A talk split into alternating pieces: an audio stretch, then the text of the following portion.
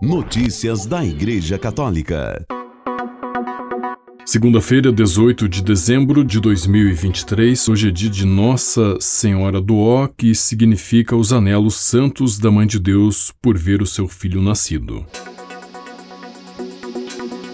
Papa no Ângelus mostrar a luz verdadeira que é Jesus com testemunho de vida. Reportagem do Vatican News. Com testemunho de vida, sabedores de que só em Deus encontramos a luz da vida, podemos ser uma lâmpada para os outros, ajudando-os a encontrar o caminho que leva a Jesus. Em síntese, foi o que disse o Papa na sua alocução antes de rezar o Ângelus neste terceiro domingo do Advento, chamado de Domingo Gaudet, quando a liturgia nos convida a um testemunho cristão feliz e alegre. E a inspiração de Francisco foi precisamente a missão e o testemunho de João Batista, conforme narrado no Evangelho de João. Reflitamos sobre isso, testemunhar a luz. Dirigindo seus milhares de fiéis e turistas reunidos na Praça São Pedro para o tradicional encontro dominical, o Papa começa explicando que o Batista é certamente um homem extraordinário. As pessoas acorrem para ouvi-lo, atraídas pelo seu modo de ser, coerente e sincero. O seu testemunho passa pela franqueza da sua linguagem,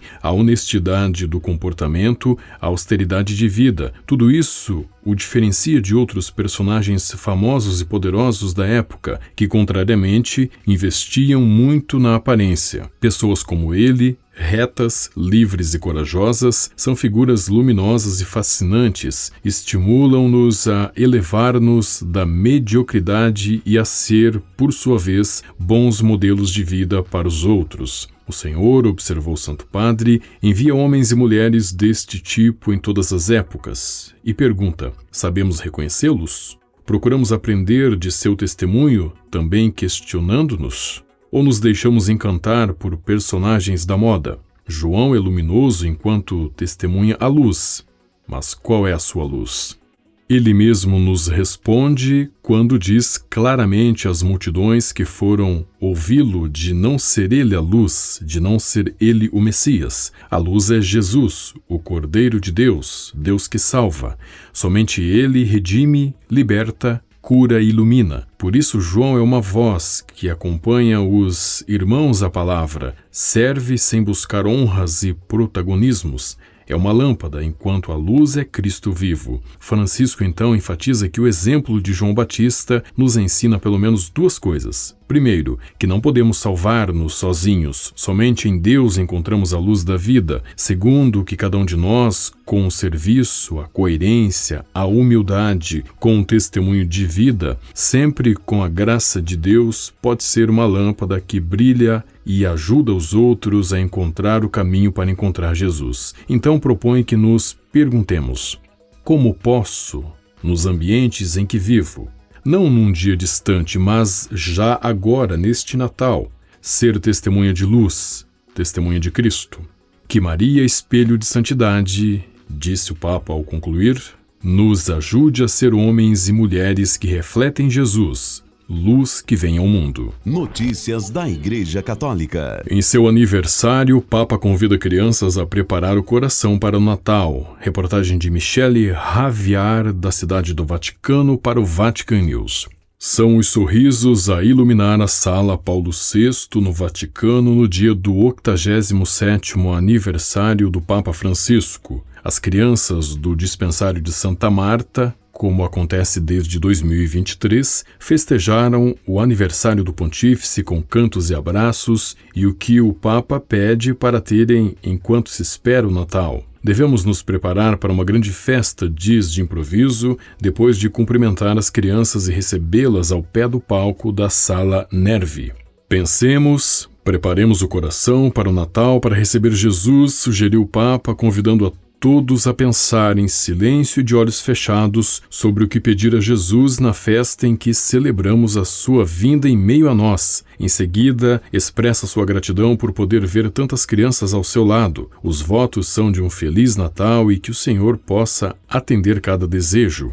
Com a ajuda dos artistas circenses do Circo Vassalo, as crianças do dispensário se apresentaram diante do Papa com acrobacias e números de palhaços, sob aplausos do aniversariante das cerca de 200 famílias das crianças assistidas pela estrutura pediátrica vaticana, dos voluntários da Atlética Vaticana que os acolheram, do presidente cardeal Konrad Krajewski, prefeito do Dicastério para o Serviço da Caridade, e da diretora irmã Ana Luísa Rizello. Os parabéns, cantados por um pequeno coro, finalmente acompanhou a chegada do bolo com a inscrição: A gratidão é a memória do coração. Feliz aniversário, Papa Francisco. E uma decoração do pontífice pegando pela mão as crianças de todo mundo. O bolo foi confeccionado pelo pizzaiolo Vincenzo Staiano, que, como todos os anos, levará a vela apagada pelo Papa ao Santuário de Nossa Senhora de Pompeia. Notícias da Igreja Católica. O Tribunal do Vaticano condenou neste sábado 16 de dezembro o cardeal Angelo Becciu a cinco anos e seis meses de prisão depois de declará-lo culpado de desvio de fundos da Santa Sé.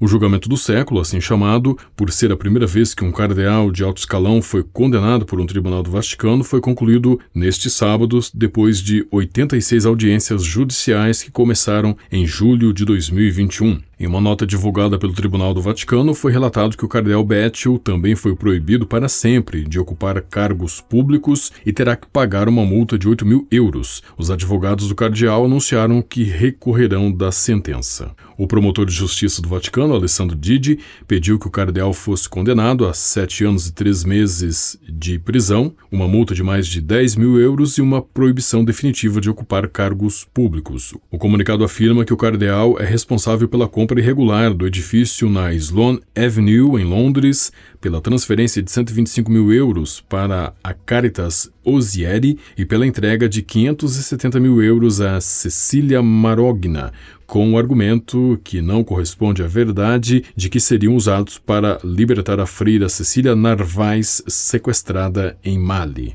Esses crimes foram cometidos quando o cardeal Betchel era delegado para assuntos gerais na Secretaria de Estado. Notícias da Igreja Católica. O Papa Francisco reconheceu um milagre atribuído à irmã carmelita Ana de Jesus, filha espiritual de Santa Teresa d'Ávila e amiga de São João da Cruz, mais de 400 anos depois de sua morte. Em decreto assinado em 14 de dezembro, o Papa Francisco autorizou a beatificação de Ana de Lobeira e Torres, que viveu de 1545 a 1621, mais conhecida pelo nome religioso Irmã Ana de Jesus, que ajudou a expandir as carmelitas descalças para a França e a Bélgica. A irmã ficou órfã aos nove anos e foi apresentada a Santa Teresa na cidade espanhola de Toledo em 1559, que viu as virtudes de Ana e a convidou para ingressar nas Carmelitas. Ana e Teresa criaram um vínculo forte e até partilharam uma cela no mosteiro de Salamanca, enquanto Teresa escrevia o livro das Fundações. Depois da morte de Teresa, Ana reuniu todas as suas obras literárias e enviou-as a um frade para serem publicadas. Ela deu continuidade ao legado de Teresa, fundando novos mosteiros na França, em Paris, Pontoise, Dijon e em Bruxelas, na Bélgica. Notícias da Igreja Católica. O Papa Francisco aprovou na quinta-feira, 14 de dezembro, a beatificação de Moisés Lira Serafim, padre mexicano, missionário do Espírito Santo e fundador da Congregação dos Missionários da Caridade de Maria Imaculada. O milagre atribuído à sua intercessão é a cura inexplicável de um bebê no ventre de sua mãe. Falando à agência ACI, o padre Davi Padron missionário do Espírito Santo, postulador da causa de beatificação, contou os detalhes do milagre ocorrido em 2004 no estado mexicano de Guanajuato. Segundo a explicação, uma família mexicana passou por um caso difícil quando seu feto foi diagnosticado com hidropisia fetal não imune. Segundo Medline Plus, um serviço de informação da Biblioteca Nacional de Medicina dos Estados Unidos, frequentemente provoca a morte do bebê pouco antes ou depois do nascimento. Confirmado o diagnóstico, a mãe confiou-se à intercessão do padre Moisés Lira, pedindo-lhe a cura do bebê. Mais tarde, às 26 semanas, quando foi feita uma nova avaliação médica, descobriu-se que o bebê estava perfeitamente saudável, tendo o diagnóstico positivo sido confirmado nas semanas seguintes. Depois de vários anos, este bebê, uma menina que agora é uma jovem mulher, desfruta de perfeita saúde e tem agora 19 anos. Com a colaboração do Vatican News e da agência ICI, você ouviu o Boletim de Notícias Católicas que volta amanhã. Notícias da Igreja Católica.